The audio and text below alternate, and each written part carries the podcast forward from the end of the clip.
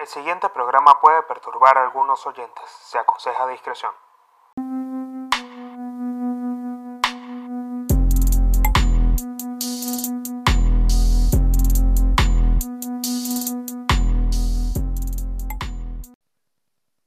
Bienvenidos una vez más a otro episodio de Códigos de Honor con el Pablino. Les deseo en este momento, si están escuchando el podcast, si están escuchando un nuevo episodio, porque es lunes, porque es domingo en la noche, que bueno, empiecen la semana con la mayor, las mayores pilas puestas para que logren lo que se proponen. Primero, si ustedes están escuchando desde Spotify, Apple Podcasts y cualquier otra plataforma donde se encuentre códigos de honor, que son un montón. Denle seguir al podcast en esa plataforma. Si ustedes están viendo este video por YouTube, lo que les voy a pedir por favor es que ustedes se suscriban al canal y se mantengan actualizados de los episodios de Códigos de Honor que están saliendo todas las semanas. Además de eso, activen las notificaciones. Esto también lo pueden hacer en mi página de Instagram, arroba elpablino, donde me pueden conseguir para que hablemos, para que ustedes me den su opinión acerca de los episodios del podcast, que ya varios lo han hecho, y eso también se los agradezco un montón, el tiempo que se toman ustedes para hacer todo. Porque indiferentemente que esto lo estén escuchando lavando, lavando los platos, haciendo cualquier otra actividad que no requiera su concentración de momento, sino más auditiva, digamos, más mental, y ustedes están haciendo una actividad operativa que por lo general no les brinda mucho porque sucede así. Perdón. Cuando yo me pongo a escuchar podcast, me pasa que yo estoy trabajando, pero yo, digamos, estoy muy estoy haciendo varias cosas a la vez y escucho cosas que me ayuden a mejorar el trabajo en el que me encuentro, como ideas de negocios, temas de finanzas, más que nada negocios y por ahí escucho mucho un podcast que me encanta, que se lo voy a recomendar si ustedes son seguidores de la mafia, que es el podcast de Sammy de Bull Gravano, que se llama Our Think. Muy bueno, eh, Sammy de Bull Gravano fue el subjefe de la familia Gambino, donde fue jefe John Gotti después de haber matado a Paul Castellano. John Gotti se hizo de la familia jefe y Sammy de Bull Gravano fue su mano derecha hasta que encerraron a John Gotti, que murió en el 2002 de cáncer de garganta. Y hablando un poco acerca de este tema, Em, yo esta semana, ¿sabes? Le voy a comentar algo muy particular, muy personal, ¿no? A mí toda la vida, eh, desde, desde el pequeño, me, llamó mucho y creo que a todos nosotros, ¿no? Porque esto no es algo que, que es particular mío o que me pasó solamente a mí, pero en Venezuela, en algún momento, cuando yo estaba adolescente, hubo una oleada de narconovelas, eh, que principalmente eran colombianas, eh, y hubo mucha influencia en la calle de, de estas novelas, de estas narconovelas, que en algún momento Chávez las, las intentó prohibir, pero como que no pudo, porque igual se veían en todos lados y, como que fue muy difícil prohibir ese tipo de, de contenido, ¿no? Pero esa influencia de las narconovelas y todo eso que hubo en Venezuela, a mí me llamó mucho la atención y aparte de eso también estuvo muy marcada la influencia de, Pablo Escobar, obviamente. Creo que Pablo Escobar eh, influyó en todo el mundo y infundió el terror en, todo el mundo. Y su influencia traspasó todas las culturas hasta adueñarse de alguna forma de la cultura pop. No al estilo de Marilyn Monroe, obviamente, pero sí tuvo mucha influencia en, cómo él manejó su vida. Y detrás de eso, bueno, también había una persona que, yo siempre pongo el ejemplo, ¿no? O sea, porque, a ver, yo, yo les quiero comentar algo, les quiero explicar algo de que todo lo que yo digo acá en el podcast, primero, o sea, lo viví no tanto como ejecutor de, de haber hecho cosas malas, pero sí en mi adolescencia estuve rodeado de personas que sí están en el mundo de las calles directamente, activamente, y que varios de ellos cayeron presos. Eh, hubo una banda que conocí que los mataron a todos. Y obviamente yo, o sea, como que tipo no, no estuve involucrado activamente ni nada. Conocí a las personas y en algún momento las pasé, pasé con ellos, compartí, bebí con ellos, salí a rumbia con ellos. Pero no estuve activamente eh, con ellos. Y esto se los aclaro porque no vayan a pensar ustedes que yo estoy, digamos, relatando o confesando algo que, yo ejecuté de mano propia, sino que conocí muy bien el mundo de las calles gracias a las personas con las que me rodeé y, de los cuales también salieron muy buenos amigos porque digamos que, que para poder que esto funcionara en su época, pues tenía la gente que mantener ciertos códigos que yo hoy en mi vida practico todos los días y los aplico para todo porque son códigos que se pueden aplicar para toda la vida y si uno los cumple de una manera, o, pienso yo, ¿no? Que uno, si uno los cumple de una manera que, que, que, que, lo puedes ampliar para todo en tu vida, pues las cosas te salen, o sea, por, por medio de la disciplina las cosas te salen, digamos, o sea, mejor para mí, desde mi perspectiva. O sea, si tú eres una persona que eres disciplinada, que eres leal, que eres comprometida, que, que bueno, que obviamente no, no, no delatas a nadie en el sentido de no, no es que hagan cosas malas, pero siempre uno consigue un sapo en todos lados y no necesariamente es porque sea sapo significa que está delatando crímenes, sino que es una persona que le gusta chismosear, es una persona que habla mal a tus espaldas. Si ustedes evitan este tipo de, conducta y se mantienen con este tipo de, este, códigos que ya he hablado a lo largo del podcast, pues digamos que las cosas, o sea, el estilo de vida que uno va adquiriendo, pues es un estilo de vida que, que hace que uno se rodee de gente que comparta los mismos valores que uno. Entonces evita que uno pase males o, o, que uno se dé un mal sabor de boca con personas que, que realmente uno no supo evaluar desde un principio. Entonces estos códigos, o sea, yo los aprendí a lo largo de mi vida con personas que estuvieron involucradas y que fueron los que me transmitieron esta enseñanza. Entonces,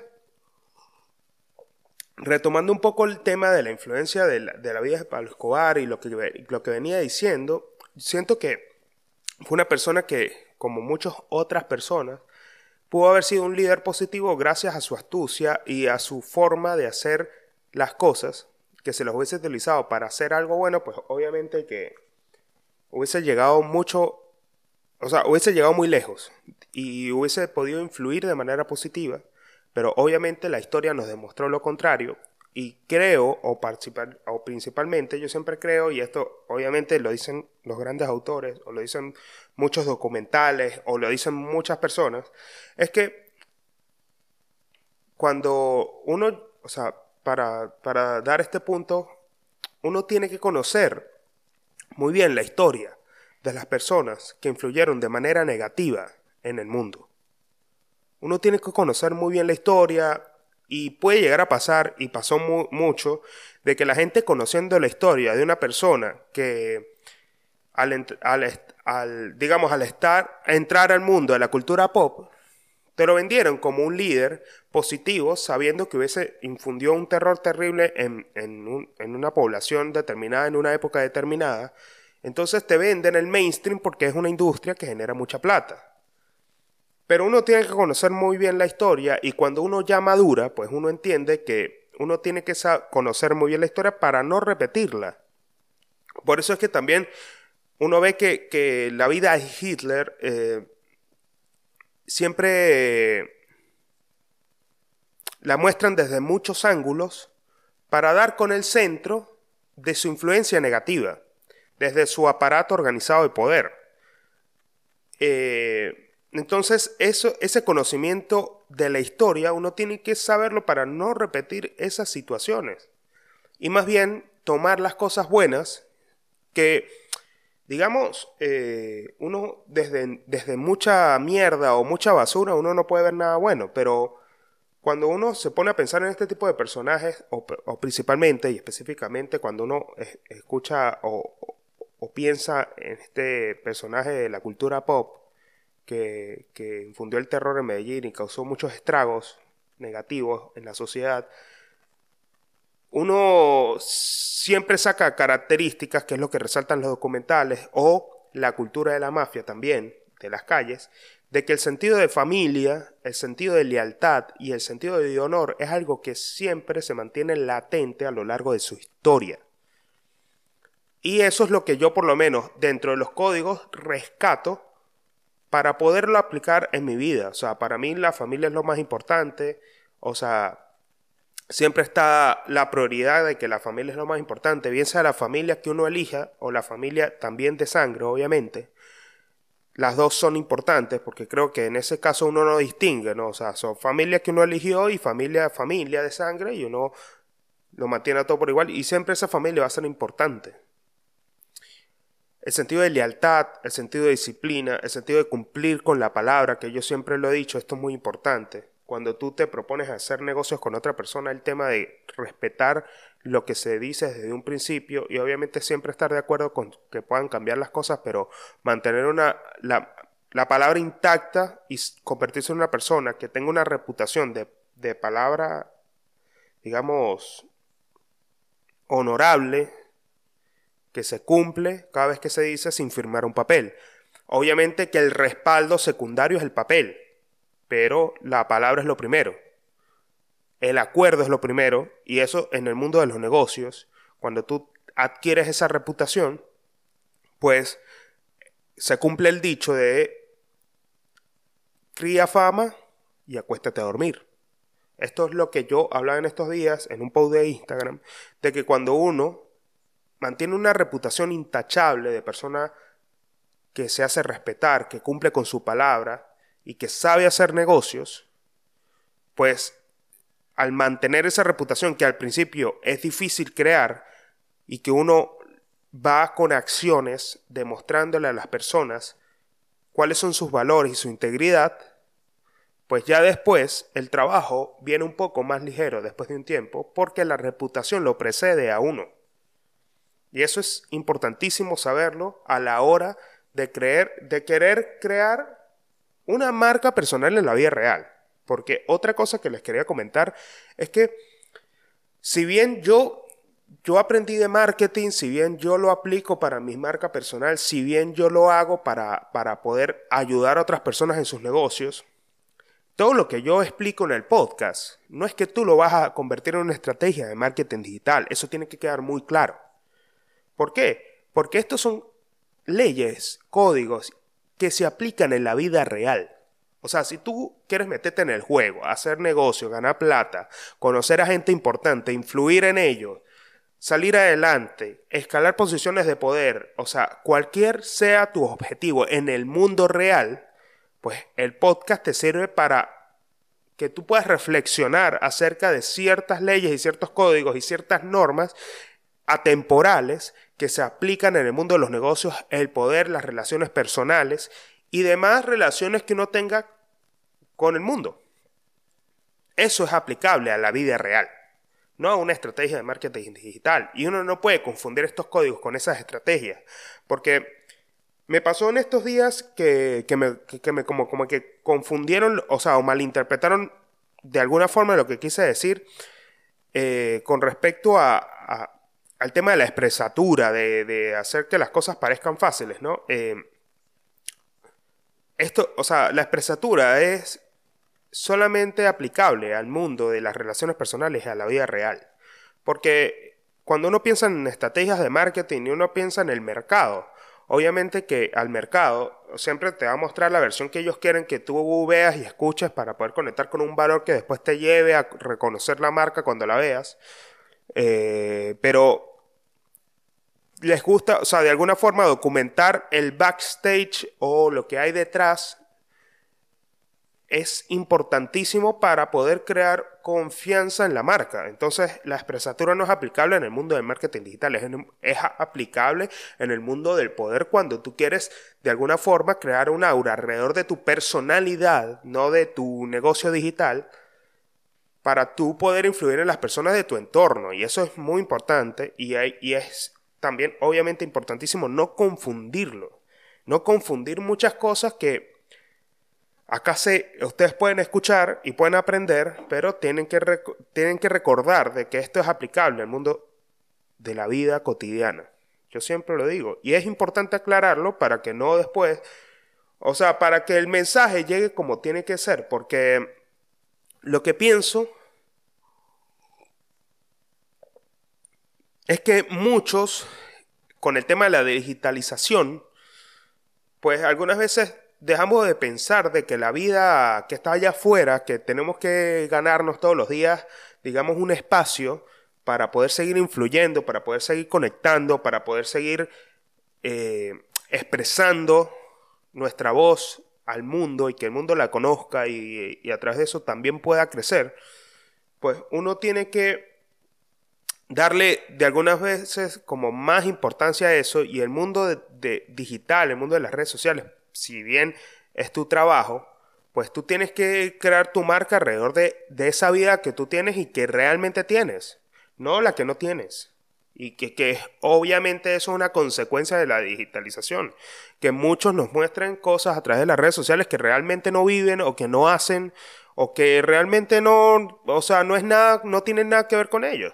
Y tú lo ves en las redes sociales, pero en la calle después es algo totalmente distinto.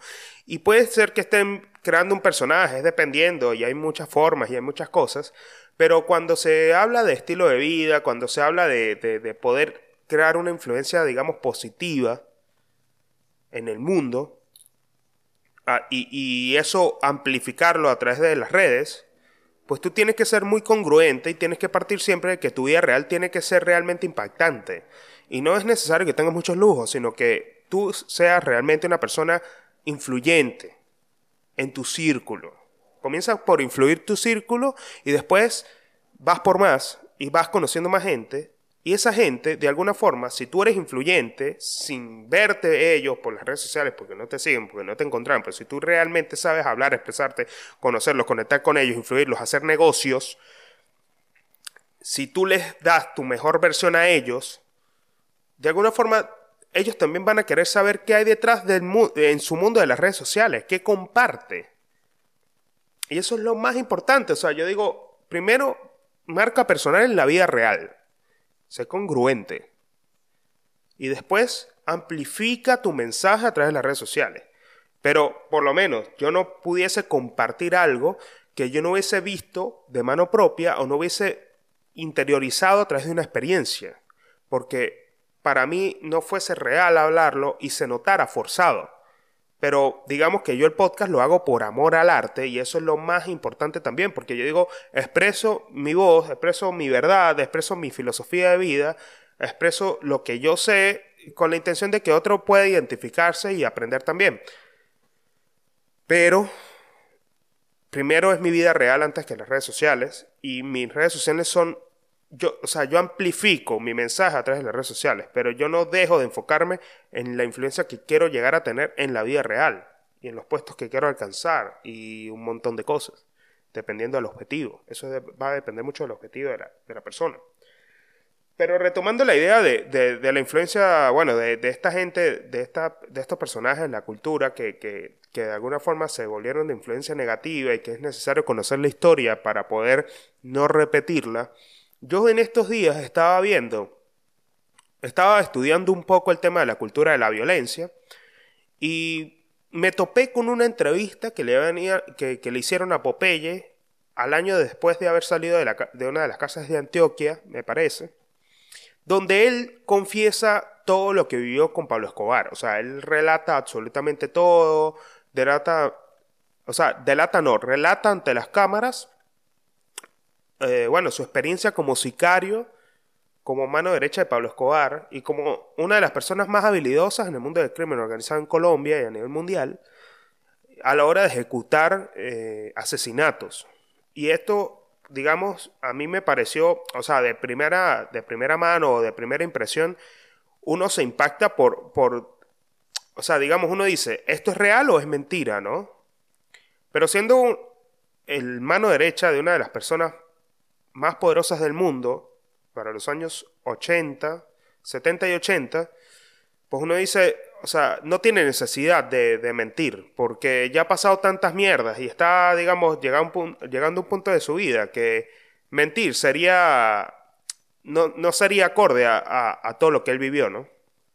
No tiene necesidad.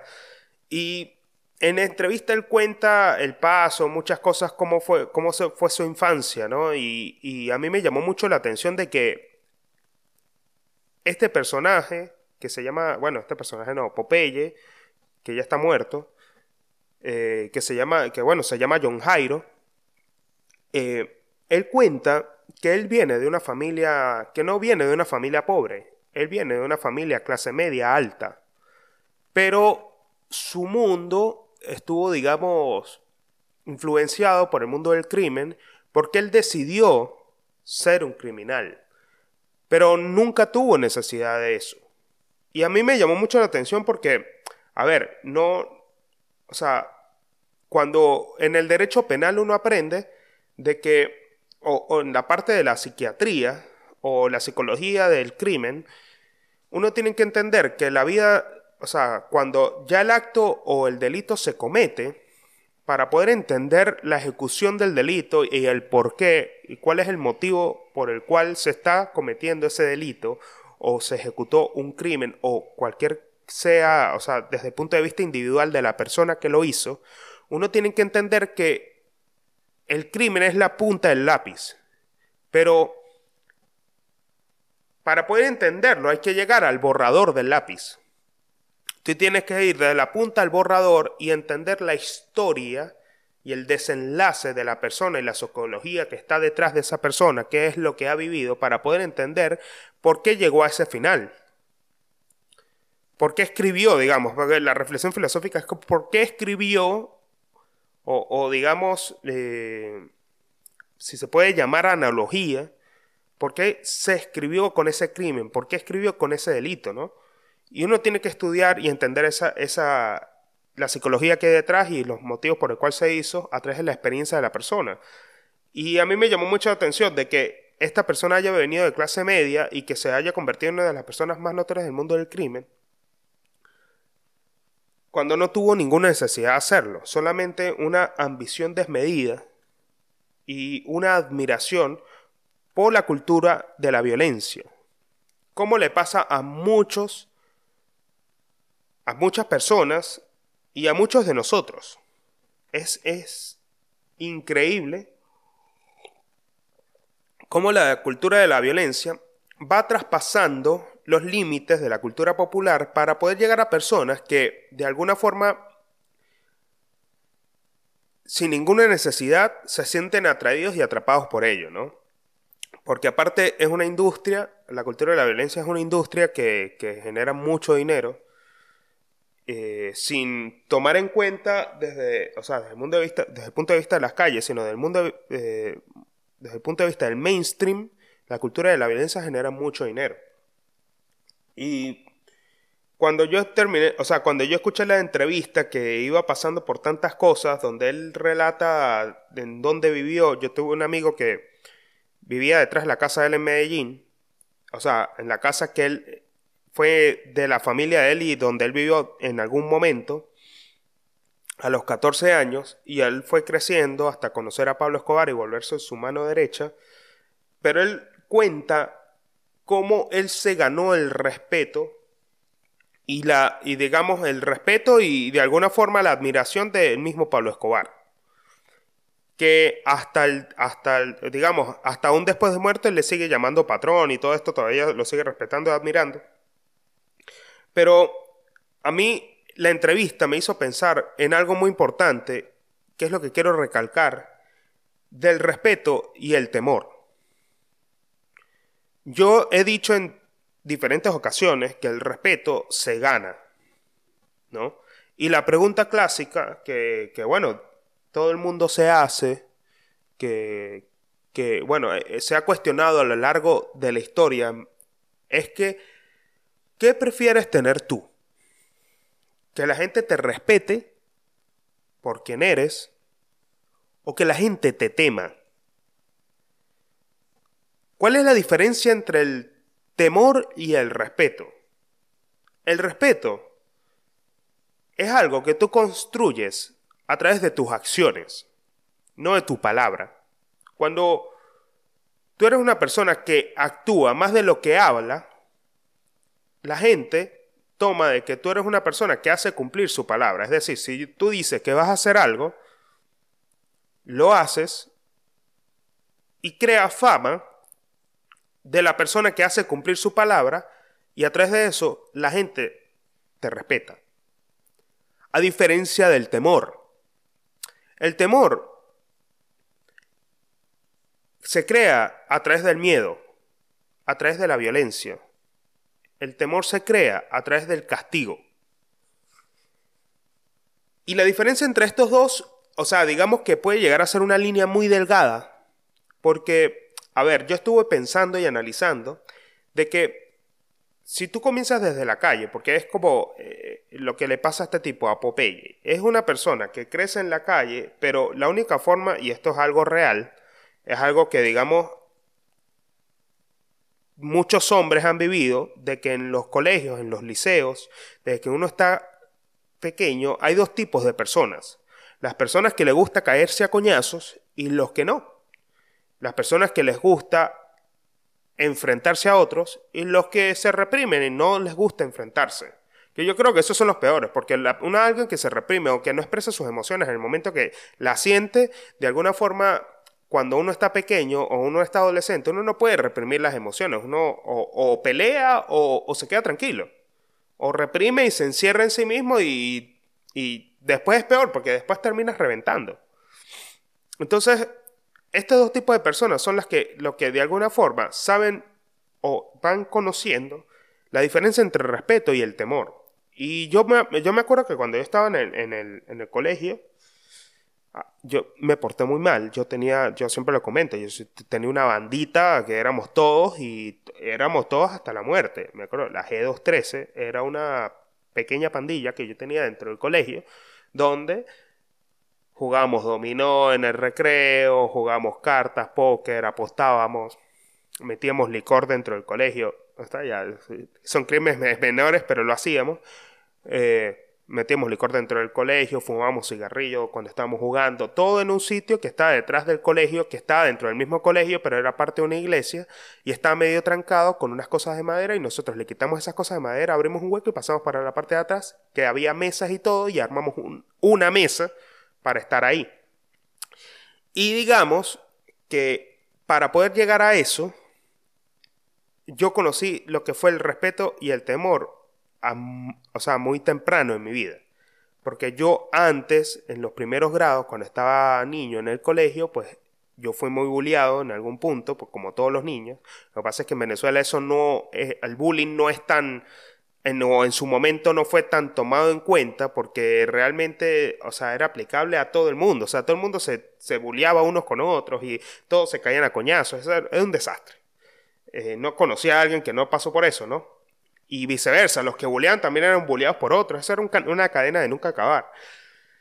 Y yo fui muy bulleado, pero después cuando, cuando pasé de noveno grado a cuarto año, pues digamos, yo me junté con personas que estaban metidos en una movida muy temprana edad, tan, digamos, tan, tan loca, que a uno, me acuerdo, a uno de mis compañeros lo expulsaron por, por vender droga en una plaza.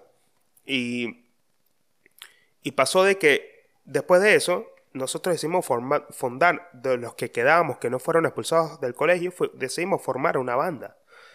Y esa banda la llamamos la G213. Y después de eso nosotros comenzamos, digamos, a ser los dueños del colegio entre el mundo de los carajitos, de uno de como pendejo, de como menor. Y nosotros éramos los que íbamos para adelante en todas las peleas. ¿Alguien tenía problemas con alguien? Bueno, vamos a caernos a coñazo. Y uno iba si no era uno o no era la banda que uno que, se estaba peleando, uno iba a las peleas y apostaba también por quien ganaba. Era una locura. Y nosotros hacíamos eso constantemente, pero también nos veíamos cayendo a coñazos. Y todo esto de pelearse y todo eso, a través de la violencia, pues el respeto y el temor, eh, o sea, los dividía una línea muy delgada. Porque cuando tú peleabas, cuando tú te enfrentabas a otro y ganabas, la gente te respetaba, pero al mismo tiempo te temía, porque sabes que si se metían contigo, tú los podías joder. A menos que llegara otro pez más gordo. Pero el respeto también era, era venía atrás del temor. La gente te respetaba porque sabían que no podían meterse contigo porque tú sabías pelear. Entonces, cuando tú te pones a ver desde, eh, o sea, teniendo esa influencia desde pequeño y escuchando lo de la, lo de la entrevista de Popeye, es muy fácil cuando tú estás joven conocer este límite y saber de que a través del respeto o del temor que, que los divide una línea muy, temprana, muy delgada, tú puedes alcanzar el poder si sabes manejar el temor de las personas, sabes manejar el temor de la gente. ¿A qué le tienen miedo? ¿Cuáles son sus temores más oscuros? Entonces, a través de la violencia, tú puedes conocer, digamos, el fondo del miedo humano. ¿Cuál es el límite del miedo humano? Y la violencia, como toda degradación del hombre y del pensamiento y toda degradación de los valores que ayudan a que una sociedad se mantenga firme o que se mantenga estable o que no caiga en el caos o que no caiga en, digamos, en, en finales fatales, la violencia tiene distintas capas. Y estas capas de la violencia, cuando uno es adolescente y no tiene una buena influencia, a diferencia, yo sí tuve una buena influencia que después me sacaron de ese mundo y me encaminaron, pero otras personas van conociendo las capas y las capas y las capas y las capas y las capas y termina pasando como en algún momento, yo lo hablé de la pornografía. La pornografía tú puedes comenzar con algo muy normal, pero puedes terminar degradándote y, terminar viendo una película porno de sofilia de animales con gente en una orgía todo conjunta en una pileta. O sea, una locura. Lo mismo sucede con la, con la violencia. Ese es, ese es el problema, digamos. Entonces, cuando eso pasa, cuando la violencia llega a esos límites, tú ya después aprendes a influir a las personas a través del temor y no del respeto. Y cuando tú te guías por ese camino y te vas por ese camino, terminas adquiriendo el poder infundado por el temor de la gente. Cuando el respeto digamos, es más difícil de ganar. Porque a través del miedo tú puedes controlar a alguien y de alguna forma terminas atrapando o secuestrando sus emociones al punto de que tú tratas a esa persona y esa persona haga a voluntad de manera consciente, sabiendo de que puede tener un gran, una gran repercusión si no lo hace,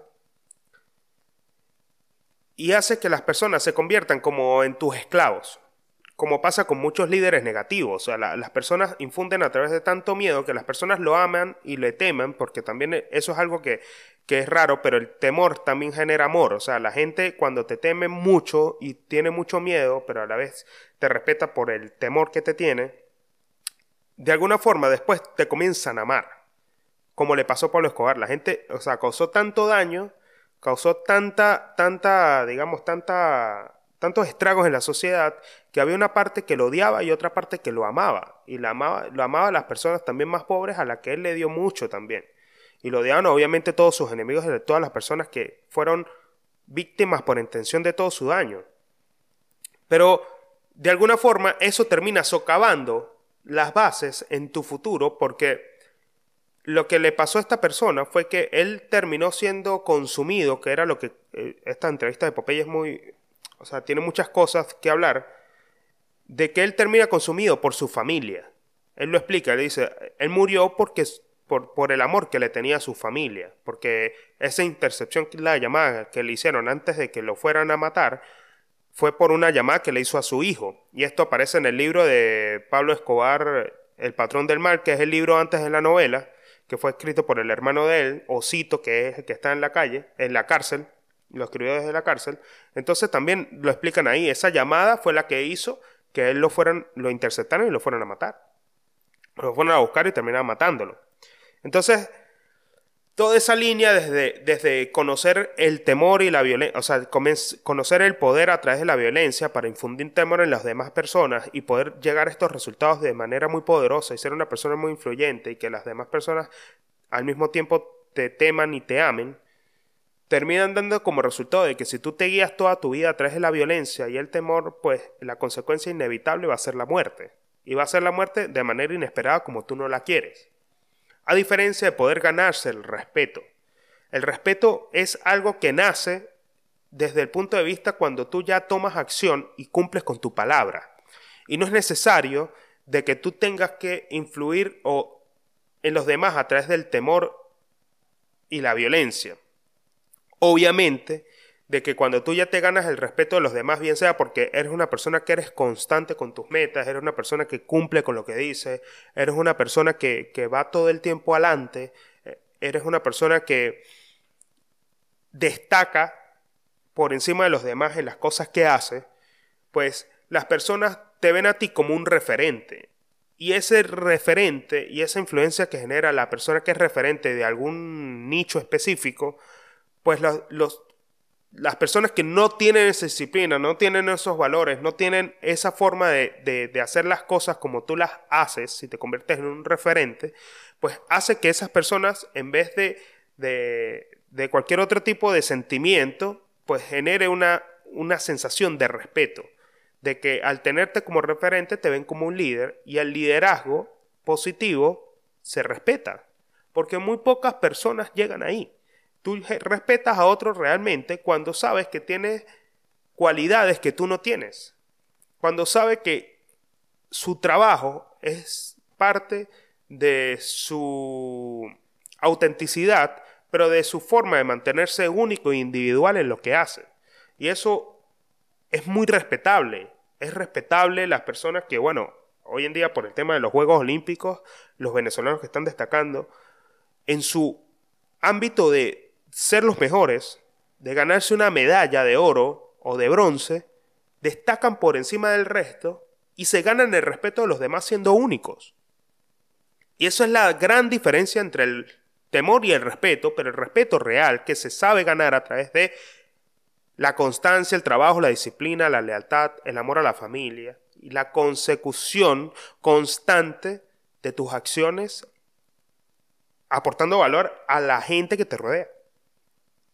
Ese es el verdadero respeto, el true respect, que se hablan en las calles.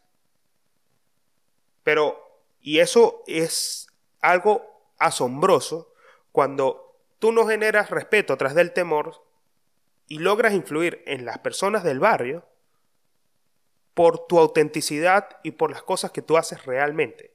Como pasa con, con, con he escuchado un montón de entrevistas de elegante que es lo que es, ¿Qué es lo que es? Elegante que es lo que es. Es una persona que viene del barrio, es una persona que creció en el barrio, pero su autenticidad hace que él haya generado respeto a todo el mundo, porque es una persona que se mantiene auténtica y esforzándose constantemente para llegar al lugar en donde está y seguir creciendo. Y ese es el respeto que te hace que tú llegues muy lejos y que realmente no tomes el temor como una forma que las demás personas te respeten aplicando la violencia. Entonces, ahí está la diferencia entre las personas que salen del barrio, creciendo constantemente, con, la, con el objetivo de llegar a, a, a ser grandes, a ser la mejor versión de ellos mismos, y los que ganan el respeto a través del temor, influyendo violencia en su entorno en algún punto siempre es contraproducente, por más de que se alcance más rápido, generar respeto a través del temor, que generar el respeto a través de la constancia, el trabajo, el, trabajo fuerte, digamos, e inteligente para llegar a una meta, porque tarda más. Y eso es algo que nosotros tenemos que entender la diferencia. A partir de ahora, si tú eres una persona joven, si tú eres una persona vieja, si tú eres una persona X, no importa la edad que tengas, esta ley es atemporal. Y esto es lo que quiero que ustedes entiendan. Esta ley es atemporal, aplicable al mundo real. O sea, no estamos hablando del mundo virtual. Esto se aplica en las calles, en el mundo del poder, en el trabajo donde tú estés, en cualquier lugar, porque tú no necesariamente tienes que ganarte respeto a través de la violencia. Tú te puedes ganar el respeto gritándole a los demás, tú te puedes ganar el respeto a través del temor, eh, tratando mal a, los demás, ninguneando a los demás si estás en posición de líder. La gente te va a temer más que respetarte, te va a temer y va a decir, bueno, yo no me meto con él porque sabe que es una persona loca y está en una posición de poder, porque le pasa a muchos locos que llegan al poder a través del temor y la venganza. Pero sabes que eso al final te va a ir en contra. Y las personas que no conocen esto y que no conocen la historia, la repiten. Y por eso terminan mal. Y ya con esto yo concluyo el episodio por, por, porque ya es suficiente de que nosotros vayamos caminando sin entender estas diferencias. Y esto nadie lo está hablando.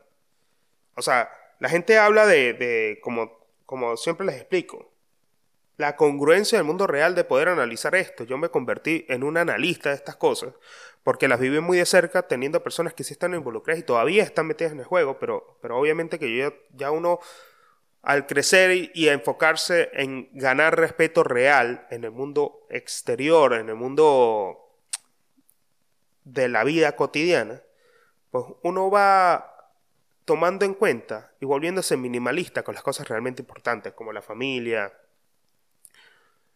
como levantarse en las mañanas, enfocarse en sus objetivos y trabajar por ellos, aportando valor al, mundo y extendiendo todo esto a través de las redes sociales. Que esto sea una extensión nada más, pero no que sea la realidad vivida de, lo que, que sea solamente lo que tú haces y nada más. Esto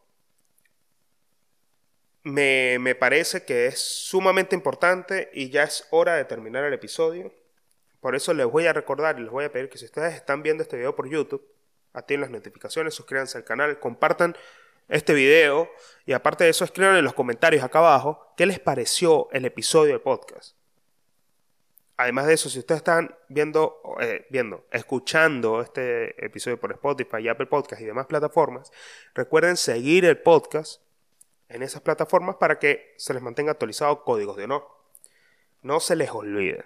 Nos vemos en un próximo episodio.